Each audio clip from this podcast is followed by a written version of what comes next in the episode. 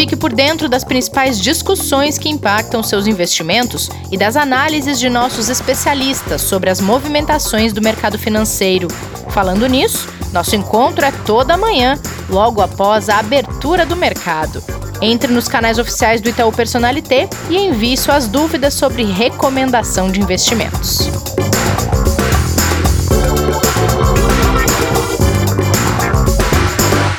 Olá, você está ouvindo Investidor em Foco. Hoje é quinta-feira, dia 15 de outubro, dia dos professores. Bem-vindas, bem-vindos ao episódio de hoje, em que a gente vai falar de segunda onda de coronavírus na Europa, impactos na vida, na saúde, na economia dos países europeus. No menu de hoje tem também definições sobre Brexit, indicadores de crescimento econômico e muito mais. Não sai daí, fica com a gente, comigo e com o Kleber. Tudo bem por aí? Bom dia, Rê. Tudo bem? E você? Tirando esse dia de novo difícil para o investidor, né? A gente dá mais uma vez a menção especial para os professores, né? Nesse dia 15 de outubro. E lembrando que o nosso professor já deu a deixa dele para o dia na terça-feira, né, Rê? É verdade. A gente já fez a nossa pré-homenagem aos professores na figura do professor Martim na terça-feira. Quem perdeu, volta lá, que teve conselhos de professor no episódio, né, Kleber? Foi bem legal. Bom. A gente não tem notícias muito animadoras nessa quinta-feira aqui para os investidores, porque o governo do Reino Unido anunciou hoje que a partir de sábado a capital Londres vai entrar na fase de alto risco para a pandemia de coronavírus e com isso vem ampliação das restrições de atividade, circulação e tudo que europeus já viveram e que a gente aqui no Brasil também tem vivido. A situação não é diferente na França, também em Portugal. E na Alemanha, os casos diários voltaram a subir. Kleber, a gente acaba ficando diante de uma realidade que ninguém queria presenciar até pouco tempo. A segunda onda era uma possibilidade, não era um risco, e hoje é uma realidade, né? Então, essa volta da pandemia, que foi tão bem controlada nesses países europeus que sofreram tanto com impactos tão fortes da pandemia, fora a questão toda de saúde pública, de contágio, de mortes, a questão econômica, ela começou a ser revertida de uma forma muito rápida, até. A gente mostrou, vem mostrando isso aqui no podcast, e agora vem essa segunda onda para trazer todo o filme novamente e todas as restrições e todas as, as dificuldades que os países já viveram e vão acabar vivendo de novo. É muito ruim, né? Olha, Rê, você praticamente já colocou todos os pontos aí que fazem com que o mercado sofra bastante hoje na Europa, né? Os futuros em Nova York, eles vão abrir daqui a pouquinho. E exatamente por causa disso. Por exemplo, você falou da França, né? O presidente Emmanuel Macron decretou toque de recolher em algumas regiões já para conter o avanço da doença, né? Ah, você falou da Alemanha também, né? É, ela volta a ter um crescimento dos novos casos ali é, muito acima do que ela tinha depois do controle lá no início da pandemia. Portugal, Irlanda, né, dentro do Reino Unido também já decretou ali que vai fazer novos isolamentos, novos bloqueios. E aí vem a grande preocupação, que na verdade não é a preocupação do investidor, né? É a preocupação da sociedade como um todo, que você colocou muito bem lá no Sim. início, que é a questão ligada primeiro à saúde, das pessoas, né? E principalmente a questão econômica ligado à recuperação necessária para as pessoas. Muitas que já sofreram com toda a paralisação voltarem a viver esse novo momento que é, a gente tinha uma preocupação dessa segunda onda, a gente já pode dizer que ela é uma realidade, né? Ela talvez é claro que pode sempre ter um agravamento, mas já é real quando a gente vê todo esse movimento muito forte dos países se preocupando em fazerem seus fechamentos e isolamentos de novo. Naturalmente, a preocupação é que a aceleração da recuperação reduza e reduza bastante. A gente já vem sentindo isso, já vinha no final de setembro é, com os dados mostrando realmente uma recuperação é, já bem mais lenta. E interessante recolocar o seguinte: que o, o número de novos casos é, e novos óbitos, eles ainda estão em níveis, vamos chamar assim, controlados. O ponto é que quando a gente compara a curva que vem se achatando no no curto espaço ali do, da metade de setembro para cá, ela elevou demais. E aí uhum. ela dá o uhum. sinal de que ela, se não tiver uma contenção, pode naturalmente voltar a subir para níveis sim parecidos com o que a gente tinha ali no início da pandemia. E convergindo com isso, quando a gente olha para a curva de recuperação da atividade econômica, todas elas começaram a inclinar um pouquinho e cair de novo. Tá? No podcast a gente não tem imagem, né? Mas a gente, a gente é, consegue passar para o investidor o seguinte: imagina uma curva que teve uma queda muito brusca ali no mês de março, principalmente junto com abril, e ela começa a recuperar em abril e se estabiliza. A gente está falando aqui basicamente de zona do euro, Estados Unidos e China. A China recuperando bem mais rápido. E agora todas essas curvas embicam a sua ponta final ali do mês de setembro para baixo na recuperação da atividade. Inclusive a China, que está bem melhor do que todas as outras regiões, mas naturalmente por causa de uma paralisação na Europa, nos Estados Unidos, ela acaba sofrendo também. Né? Então é por isso que a gente tem um mercado tão tenso hoje. Hoje não, né? Nos últimos dias, só que vem se agravando quando vê que realmente a situação não, não vem melhorando, pelo contrário, ela vem aumentando, tanto casos quanto óbitos, infelizmente. E vacina, que a gente tanto precisa, não tem novidades tão positivas, né, de pelo menos prazo ou data para que seja liberada. É, a, a, grande questão do ano é quando chega a vacina, né, Kleber? A expectativa é enorme e a necessidade maior ainda, né? É verdade, é verdade. Bom, ainda falando em Europa, uh, Reino Unido e União Europeia parece que avançaram a respeito das definições sobre o Brexit. É, na verdade, deveria avançar. Né? Uh, Existe muita incerteza ainda ali do que vai ser feito. Tinha uma data limite que foi imposta agora, né?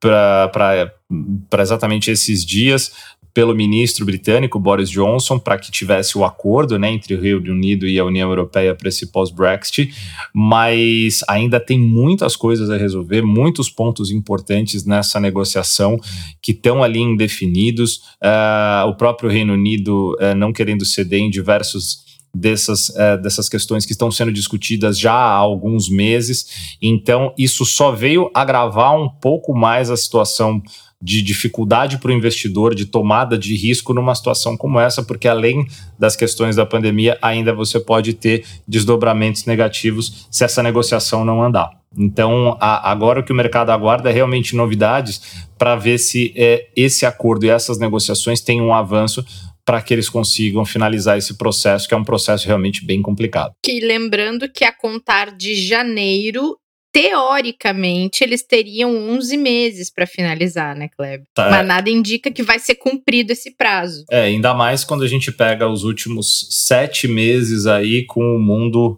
vamos colocar entre aspas, paralisado por causa da Exato. pandemia, né?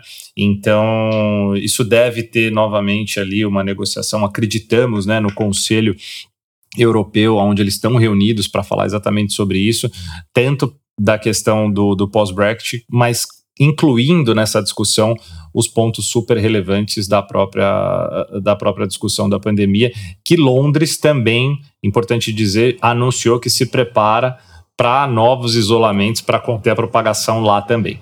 Então, é, vai ter muita discussão importante para eles conseguirem definir nesses dias. Certo. E, e vamos dar só um, um parâmetro para o investidor sentir, né?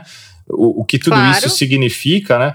Por exemplo, o índice Eurostox, né, que representa ali é, quase 20 países ali, é, vem caindo 2,74, Alemanha caindo 2,90, França caindo 2,5 é, e Londres caindo 2,16, que são quedas muito fortes para um único dia lá na Europa. Verdade. Mercados globais todos atingidos, né? Brasil inclusive. A gente estava descolando, né? Estava conseguindo ficar ali positivo nos últimos dias em relação ao mercado externo que vinha negativo já, mas hoje a gente vem caindo também, obviamente, porque o impacto é global. Verdade. Bom, vindo para cá, já que a gente tocou nesse assunto, o IBCBR, aquele indicador considerado uma prévia do PIB que vocês já ouviram falar muitas vezes aqui no podcast, teve alta de 1,06% em agosto, mas se a gente comparar com agosto de 2019, a queda chega a 3,92%. Esse resultado atual, ele vem em linha com a expectativa? Ele, na verdade, vem bem abaixo da expectativa da mediana do mercado, tá? Que estava ali na casa de 1,70, como você colocou. Quando a gente olha aqui para o Itaú, a gente tinha né, no, no BBA uma projeção de 2%. Ou seja, ele Nossa. veio muito abaixo. É, praticamente a, gente, a, metade da projeção. Exatamente. E a gente teve um indicador saindo hoje, que é uma prévia de confiança da FGV, que fala tanto da confiança empresarial quanto do consumidor. Então é, é, é interessante que tenha saído no mesmo dia, porque a gente olha o seguinte: a gente vê que é, no mesmo período a confiança empresarial caiu próximo de 1% nessa prévia que a FGV apresentou, enquanto a do consumidor também teve queda no mesmo, no mesmo período e de 3,9%, é, ou melhor, 3,9 pontos, perdão. E aí, quando a gente fala de pontuação, para o investidor entender um pouquinho, para o nosso ouvinte, a nosso ouvinte entender, é, o empresarial continuou no nível de 96,4 pontos. Já o dos consumidores está em 79,5 que, que significa isso? Significa níveis razoavelmente confortáveis para uma recuperação da atividade. Só que hum. a recuperação de fato dessa, do IBCBR, né, que mostra a atividade econômica ali medida pelo Banco Central, já dá sinais de que ela veio bem mais devagar do que naturalmente as instituições estavam avaliando. O que a gente enxerga disso é o seguinte: pelos dados de prévia de confiança, a gente ainda tem tanto empresários quanto consumidores relativamente confortáveis, apesar dessa queda pontual na prévia, é, pelos números que a gente tem, de 96 para o empresarial, de 79 ali para o consumidor. Se isso for mantido, isso só vai ser mantido pelos números que a gente tiver agora de recuperação da atividade, significa que a gente tem aquela projeção interessante de voltar a crescer em 2021. Mas nos próximos indicadores, a gente vai precisar que é, esses números, principalmente de PIB, melhorem e que o IBCBR tenha ali o, o indicador, obviamente, de prévia do PIB para agosto, mas que a gente tenha uma melhora, por exemplo, no mês de setembro, porque se isso não acontecer, a confiança cai naturalmente. Essa velocidade de recuperação na economia pode ficar abaixo do que a gente hoje tem de confortável, vamos dizer assim, e demorar mais para recuperar a nossa atividade local aqui também. E naturalmente, né? Precisando muito que lá fora as coisas andem, porque a gente é um país também naturalmente exportador, originalmente dependente do mercado externo. Sim. E a gente está falando na questão da recuperação, mas tem um alerta bem importante que foi feito pela agência de classificação de risco Moody's. Eles alertaram que podem mudar a nota de crédito do Brasil se não for retomado o ajuste fiscal até 2021. E o critério da agência classifica o Brasil como BA2, com pers perspectiva estável. Isso significa que o Brasil está 2 graus abaixo do que deveria para voltar a ser considerado em um grau de investimento. Isso é sério, hein, Kleber? É sério, Rê. E, e, mais sério, porque o motivo pelo qual a, a Moody's soltou esse alerta é algo que vem preocupando muito toda a economia local, que é a questão fiscal para o ano que vem já é dado né, que a gente tem um fiscal totalmente comprometido para o ano de 2020, pela necessidade que a gente teve de estímulos econômicos aqui no Brasil. É, naturalmente, era esperado que a gente tivesse esse, essa. Como a gente teve o orçamento de guerra, até o nome já diz né, o que foi feito ali para que tivesse a hum. liberação hum. do auxílio emergencial, para que a gente tivesse naturalmente é, uma expansão de gastos para conseguir controlar a queda que a gente teve. Quando a gente olha para a transferência de renda versus é, a poupança das pessoas, das famílias, como a gente fala, a queda foi brutal, né? Porque as pessoas precisavam consumir e não conseguiram mais fazer é, poupança. Então a gente tem uma situação aqui das pessoas físicas bem difícil. E aí, quando a gente olha, a situação do governo ela é a mesma para o âmbito de contas públicas. Naturalmente, a preocupação da Moody's e das demais agências é se o Brasil vai cumprir o seu regime fiscal e o seu controle para o ano de 2021, porque se ele não conseguir cumprir esse que a gente tanto ouve, que é o teto de gastos e que tanto os especialistas quanto os membros diretamente da equipe econômica E o próprio presidente do Banco Central vem falando bastante, né? Que uhum. se isso não for mantido, a gente talvez tenha mudança até na própria política monetária do país.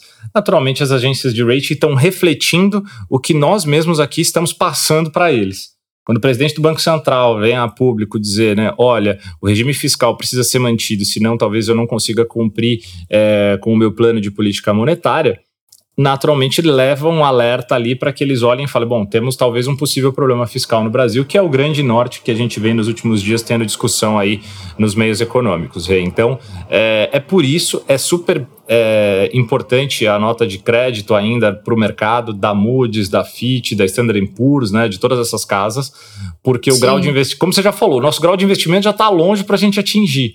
Né? Se a gente, por um acaso, tiver uma mudança de perspectiva, fica mais distante. E lembrando, né, essas notas são super importantes para que a gente consiga captação de novos investimentos externos para o país. Então, é, é, é realmente é, muito sério que a gente tenha uma nota importante para conseguir captar esses recursos futuros. Atualmente acho difícil, né? A gente tem muito mais problema para resolver a pensar na captação, mas o grau de investimento é algo que a gente tem que focar sim para conseguir melhorar a nossa situação de crédito. Bom, Kleber, para nossos ouvintes e as nossas ouvintes não acharem que nós somos mensageiros do apocalipse. que dó, né? tipo, tá difícil. Aqui eu tô tentando Podia até falar tá de um pesado. jeito melhor, mas é difícil, né? É, a única coisa que pode é a nossa voz tranquila, tentando transmitir uma informação e uma análise do cenário de uma forma não tão tensa, mas a notícia, a informação, ela é de fato tensa, né? Aí o que, é. que eu tava pensando, Kleber? Hoje é dia do professor, dia da professora. E pra gente fechar o episódio de hoje, a gente podia trazer algumas memórias nossas sobre professores que marcaram a nossa vida. O que você acha? Que legal, Rê. Acho que é, acho que é o mínimo que a gente pode fazer para essa classe importantíssima para a vida de todo mundo, né? Fundamental, né? Bom, você quer começar? Por favor, começa você. Tá bom. A história que eu tenho é muito legal porque foi uma professora que foi uh, decisiva na hora de eu escolher a minha profissão de jornalista. Eu fazia lá em Porto Alegre, nos, sei lá, anos 2000, 2001, eu fazia curso pré-vestibular porque eu queria ser cardiologista. Então, estava lá Renata estudando com afinco, porque era muito difícil passar em medicina. Só que todas as coisas que me interessavam no mundo e nas disciplinas dos cursinhos não tinham nada a ver com medicina.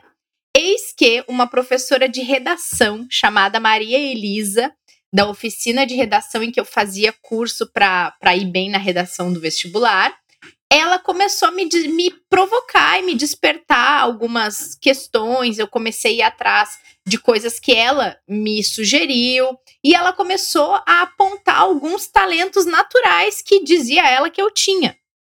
Eis que uma, um belo dia ela vira para mim e fala: Renata, por que você não tenta o vestibular para jornalismo? E eu uhum. comecei a pensar por quê e por que não, né?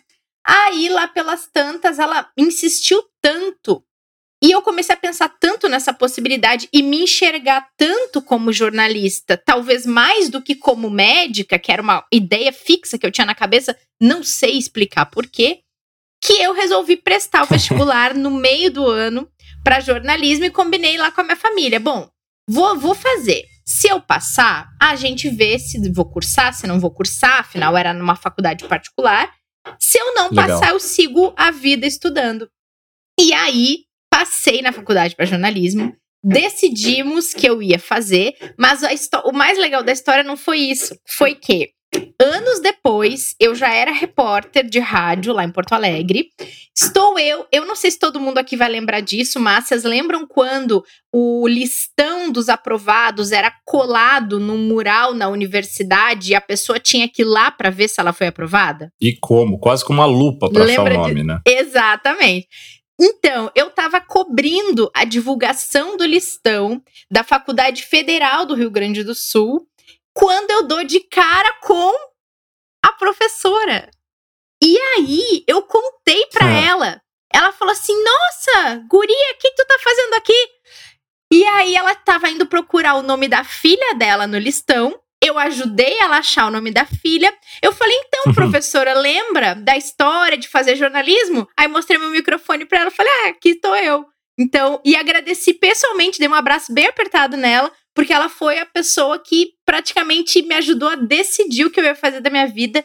E eu sou muito grata porque foi uma das melhores escolhas que eu podia ter feito fazer jornalismo. É uma profissão difícil, é uma profissão que tem muitas barreiras, é uma profissão que é desvalorizada no mercado, tem N pontos, mas é uma gratidão que eu tenho por ter levado tanta informação bacana para as pessoas enquanto eu era repórter, por ter tido a oportunidade de viajar para fora do Brasil como jornalista, de ter ajudado famílias que perderam filhos na Boate Kiss quando eu era a pessoa que chegou que nem uma doida naquela Caramba. cidade no interior do Rio Grande do Sul para poder contar de uma forma humana o que estava acontecendo. Enfim, tem muita coisa legal que aconteceu na minha vida por causa dessa profissão se não fosse ela, eu não estaria aqui fazendo esse podcast com vocês hoje. Então, Olha a minha aí. homenagem aos professores é essa. Que demais. Eu também quero agradecer, porque se não fosse ela, como você falou, você não estava aqui com a gente, né? E, né? e, e, é muito legal a gente ver a, uma profissão é, como essa dentro de uma instituição financeira e a gente fazendo um trabalho é, que até pouco tempo, né? Talvez não era de se imaginar, né, Rê? A gente não tinha é. até alguns anos, né? Claro, sempre teve assessoria de imprensa, tudo isso, mas esse trabalho direto com o público, de divulgação, só é possível com um jornalista fazendo com a gente. Não, não adianta, né? A gente, é, quando eu falo a gente que é de banco de muitos anos, né? Uhum. Uh, como eu falo aqui, você é minha professora aqui de comunicação com o pessoal, né? Mas que a gente saiba falar, saber falar não significa saber falar direito, né? É, tem. Então, Mas é assim, é legal porque não, pode terminar. Não, não, pode terminar. Não, não, só ia dizer que isso que você falou é legal, porque essa bandeira, ela é, aqui na área de investimentos, ela é, ela é muito defendida, assim de a gente se comunicar, se aproximar das pessoas que estão uh, acompanhando o que o Itaú faz e a gente conseguir levar essa, essa proximidade não só na hora da gente oferecer recomendação e produto de investimento, mas é estar ao lado das pessoas que estão consumindo as informações que o Itaú leva, que estão investindo aqui ou que podem vir a investir de uma maneira muito mais uh, limpa, mais simples, mais sem ruído. Então, o objetivo também do podcast que foi criado no meio da pandemia, né, Kleber? Foi esse, foi única e uhum. exclusivamente estar perto das pessoas que seguem o Itaú e que acreditam no trabalho que é feito aqui dentro. Então é muito legal, assim, é, é essa questão de ter jornalistas dentro do banco, ter uma área de comunicação, ter tantos trabalhos legais, olha só as lives, Telegram, o Morning Call que vocês fazem, que vai para quem segue o Itaú no Telegram. Tem mil coisas que são feitas com esse intuito de proximidade, de comunicação, e por isso é que tem toda essa uh, multidisciplinaridade aqui dentro. Eu acho isso bem bacana também. Não, muito mesmo. E, bom, fica aqui o agradecimento à sua professora. Se não fosse ela, a gente não estava aqui. e quando você, quando você teve a ideia da gente trazer alguma, alguma história, é, a primeira que me veio é uma muito fora do nosso dia a dia e também fora diret, assim, diretamente em termos da, da, da minha carreira como profissional, mas que se não fosse por esse professor, eu diria até por esses, mas principalmente pelo seu Francisco, é, dificilmente eu teria conseguido algum, por menor que seja, sucesso na vida. Quando era, uhum. muito, quando era muito novinho ainda, lá para os meus nove anos de idade, decidi que eu queria estudar uhum. música. Com meus dez, é, eu comecei e eu estru... acabei escolhendo um instrumento que não é tão, tão comum, principalmente no Brasil, né? Apesar que tem bastante gente, mas até os meus amigos, eu era. Hoje em dia seria bullying, né? Mas na época eles me zoavam muito, que assim, o que, que você fica tocando hum. esse negócio aí? Era um barulho horroroso, né? Meu pai queria mandar para fora de casa no começo, que era o violino. E hum. eu, eu fui estudar violino e tive ali como primeiro professor o seu Francisco que na época, imagina, eu tinha meus 11, 12 anos, aquela pilha toda de uma criança agitada, né? e que queria aprender, e, e, criança, quando a, a, aprende um pouquinho, já acha que sabe tudo, né? Já acha que já tá, tá bom, né? E o seu Francisco, ele teve, apesar de brasileiro, uma formação alemã. É, que legal. Muito novinho, ele acabou indo trabalhar com seus 15, 16 anos numa indústria alemã. Ele já tinha, eu tinha 12 anos na época, o seu Francisco já tinha próximo dos seus 70. Então, a gente está falando aí de que no início dos anos uh, eh, 40, próximo ali da, da, do final dos anos 40, ele foi trabalhar numa indústria de alemães aqui e teve uma formação profissional com eles extremamente rígida. Prime na primeira aula que eu fui com ele, é, porque eu tive um, um, início com professores só de teoria, e aí, quando eu fui partir para a prática direto com o instrumento, eu tive a primeira aula com ele, onde ele só me disse o que eu tinha que estudar e o que eu tinha que fazer. Naturalmente, hum. eu fiquei jogando bola, brincando, fazendo algumas coisinhas da escola e não estudei nada para a próxima aula, para a aula seguinte. Né? Quando eu cheguei, eu comecei, eu dei a primeira nota, a segunda nota, ele falou, de novo.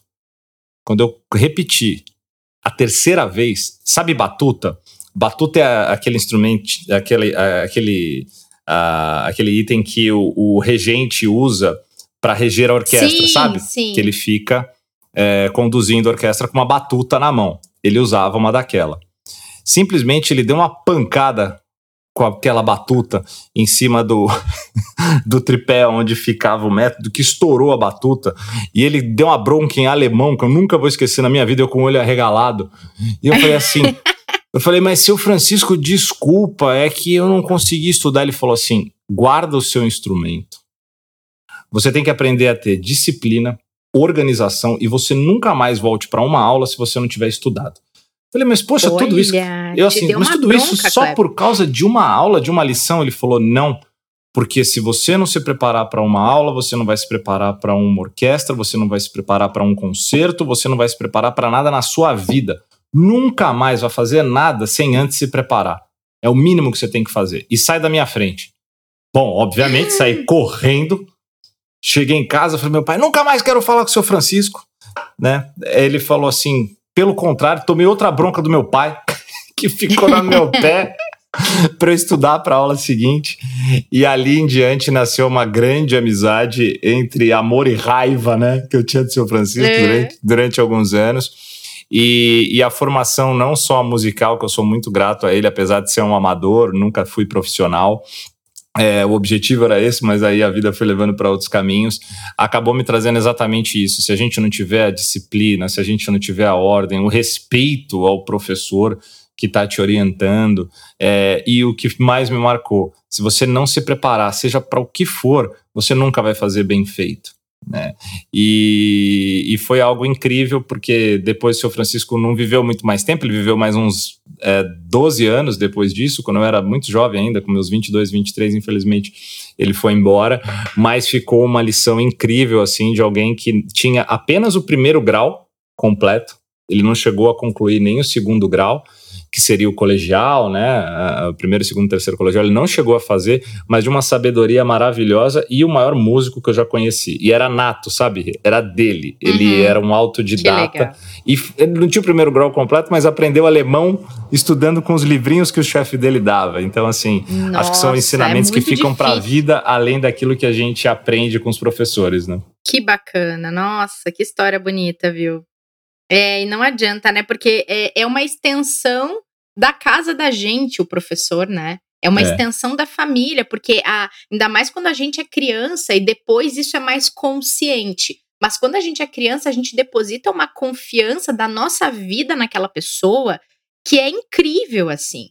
Imagina no caso de uh, ensino fundamental, de escola pública, de o quanto eu, eu tenho a minha madrinha, ela é professora de escola pública e o quanto aquelas crianças precisam daqueles professores até para ajudar a identificar problemas em casa, problemas até de questão Aí a gente pode ir para outro lado, mas questão de violência, de abuso, o professor até nisso ele é uh, um divisor de águas na vida da gente, assim, de, de situações bonitas como as que a gente contou, até para se livrar de situações ruins. Então, é, é uma figura que ela é fundamental na vida de qualquer pessoa. Então, aqui meu agradecimento eterno a todos os professores e todo mundo que escolheu essa profissão tão linda e que tem tanto percalço no caminho, né? Não, com certeza, Rê. É uma, é, assim, acho que é uma lição que a gente carrega para sempre de todos eles e até dos maus professores, até daqueles que é, em algum momento não foram muito positivos, que a gente tem como toda profissão, eles acabam nos ensinando quando nós, ah, é só para complementar, eu acabei depois de, depois de alguns anos começando a dar aula em projetos sociais de música, como nunca foi profissional, né? E, uhum. e a gente também reflete, a gente pega como exemplo aqueles ensinamentos que não são positivos, que a gente sabe que nem, nem tudo, nem todas são 100%, né? Para que a gente não faça, para que a gente não replique, né? É, ser duro não significa ser cruel. São coisas que a gente vai Sim. equilibrando ao longo da vida, né? Uh, ser bonzinho não significa uh, ser no sentido, tipo, permitir coisas que o aluno não deva fazer e assim por claro. diante. Então, assim, ficaram vários ensinamentos e a gente está aqui aprendendo todo dia, né? Acho que é, é, é, A gente tem que carregar isso, que todo dia aparece um bom professor, às vezes, na nossa frente, nem que seja numa conversa para a gente aprender alguma coisa em todos os sentidos, né? Acho que é a grande lição que fica. E no dia a dia do nosso trabalho aqui de investimento, nem se fala, né? Nossa, todo dia. Todo dia é um aprendizado novo, ainda mais eu que sou, no meu linguajar, uma foca neste assunto. Sabe o que é uma foca, Kleber? lá, vem, lá vem o dialeto sulino, manda. Não, não, isso é do Esse jornalismo. Não é foca não é. Esse não é gauchês. Foca significa aquele jornalista que está começando. Aí é, uma, hum. é, um hum. termo muito usado em redação. É o repórter iniciante, ele é um foca. Então ele comete que aqueles legal. erros todos que vêm no pacote para o repórter iniciante. Um dia eu conto alguns dos que eu cometi aqui que são de morrer de tanto rir. E, e, e, o foco é esse. Então, aqui na área de investimentos, eu sou uma foca. Bom, e eu do lado jornalístico, então nem se fala né? Que foca seria? Viu? Somos dois focas, então, Kleber. Voltamos amanhã. Boa. Estaremos de volta nessa sexta-feira e não vai ser café com canelas, hein, Kleber? Vai ser o quê? Conta aí para nossos ouvintes. Vai ser diferente dessa vez, né? Não vai ser café. O Pedro ainda mas... tá de férias. É. A gente, a gente conseguiu algo especial aí. Pode dar o spoiler? Pode. A gente vai receber aqui um profissional de extrema excelência aqui no banco, que é o Winston Chun, até o nome dele especial, né? Que nos ajuda muito aqui na parte de modelagem de recomendação. E graças ao Chun, teremos então de criação de Carol Rui, né, Rê? O chá com Chun. Vai ser Adorei difícil. Vai ser difícil a gente falar isso sem errar amanhã, sem misturar a língua. Como é que vai sair o chá com chum aqui? Não sei, mas vai sair de algum jeito. Muito bom. Então, gente, não percam o próximo episódio nessa sexta-feira, o chá com chum. A gente vai trazer muito conteúdo legal de investimento para vocês também e dica de entretenimento no mesmo molde do nosso café com canelas que volta na semana que vem. Kleber, obrigada pelo episódio de hoje. A gente se encontra no próximo. Valeu, Rê. Beijão. Beijo a todos os nossos ouvintes e ouvintes aí. Amanhã estamos de volta. Combinado. Até lá, pessoal. Fique por dentro das principais discussões que impactam seus investimentos e das análises de nossos especialistas sobre as movimentações do mercado financeiro. Falando nisso, nosso encontro é toda manhã, logo após a abertura do mercado. Entre nos canais oficiais do Itaú Personalité e envie suas dúvidas sobre recomendação de investimentos.